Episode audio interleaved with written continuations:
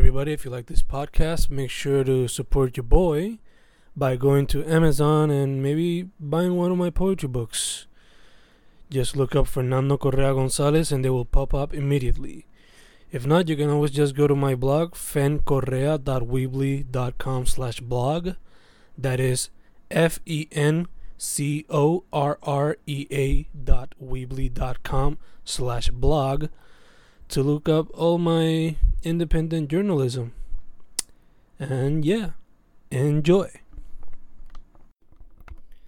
La siguiente entrevista con Andrea Cruz se llevó a cabo en el evento Symphonic Live Music Sessions en La Respuesta en Santurce, Puerto Rico. Este, primero que todo, ¿cómo se siente ser parte de este evento Symphonic? Eh, creo que es un evento bastante contributivo a todos los artistas independientes, que realmente nos da una buena exposición y aparte de eso nos hace una buena unión entre nosotros los que estamos dando la batalla día a día. ¿Cómo se siente ser parte de la escena en un momento tan vital?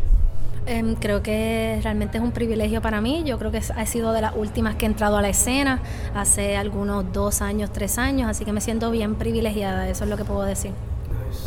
Te quería preguntar, ¿cómo te fue con Cani García y Lisbeth Roman? Eh, fue un reto y creo que fue una confirmación. Realmente yo me había puesto en mi mente probarme si realmente era lo que yo quería. O sea, a veces uno está de pequeño en pequeño, de 500, 300 personas, es bien diferente presentarte frente a 15 mil personas. Y de repente cuando tú sueltas eso, tienes esa experiencia, definitivamente confirmas que este es el camino y que hay mucho que hacer todavía. Yo creo que te da una confianza, sí, bien, bien bonita. Eh, ¿Qué piensas de la escena ahora mismo? ¿Cómo está? Creo que la escena está tomando un empoderamiento que nos pertenece, eh, demasiado emprendedor creativo, demasiados blogs, revistas, radio, así que mientras eso siga pasando, esto es una cadena. Necesitamos formar esto para que podamos todos seguir. Solitos no podemos, así que creo que hay muchas personas metiéndole y creo que esto va, esto va para grande. ¿Qué le dirías a una muchachita o a un artista nuevo surgiendo? Eh, creo que lo primero es empezar con nuestro vocabulario. Esto no es un proyectito, no es una bandita, no es un hobby, esto es un proyecto, esto es, un estilo de vida, esto es realmente tu vida, esto es un negocio.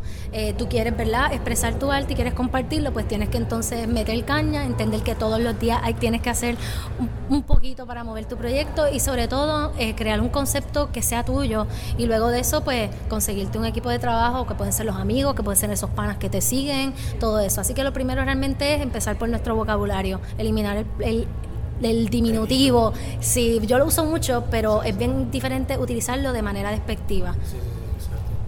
¿Tiene un nuevo sencillo?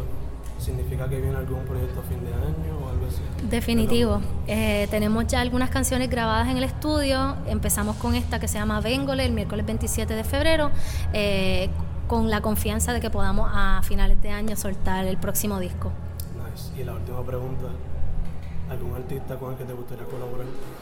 específico? Definitivamente para este segundo disco yo quiero a, a Robbie Draco full.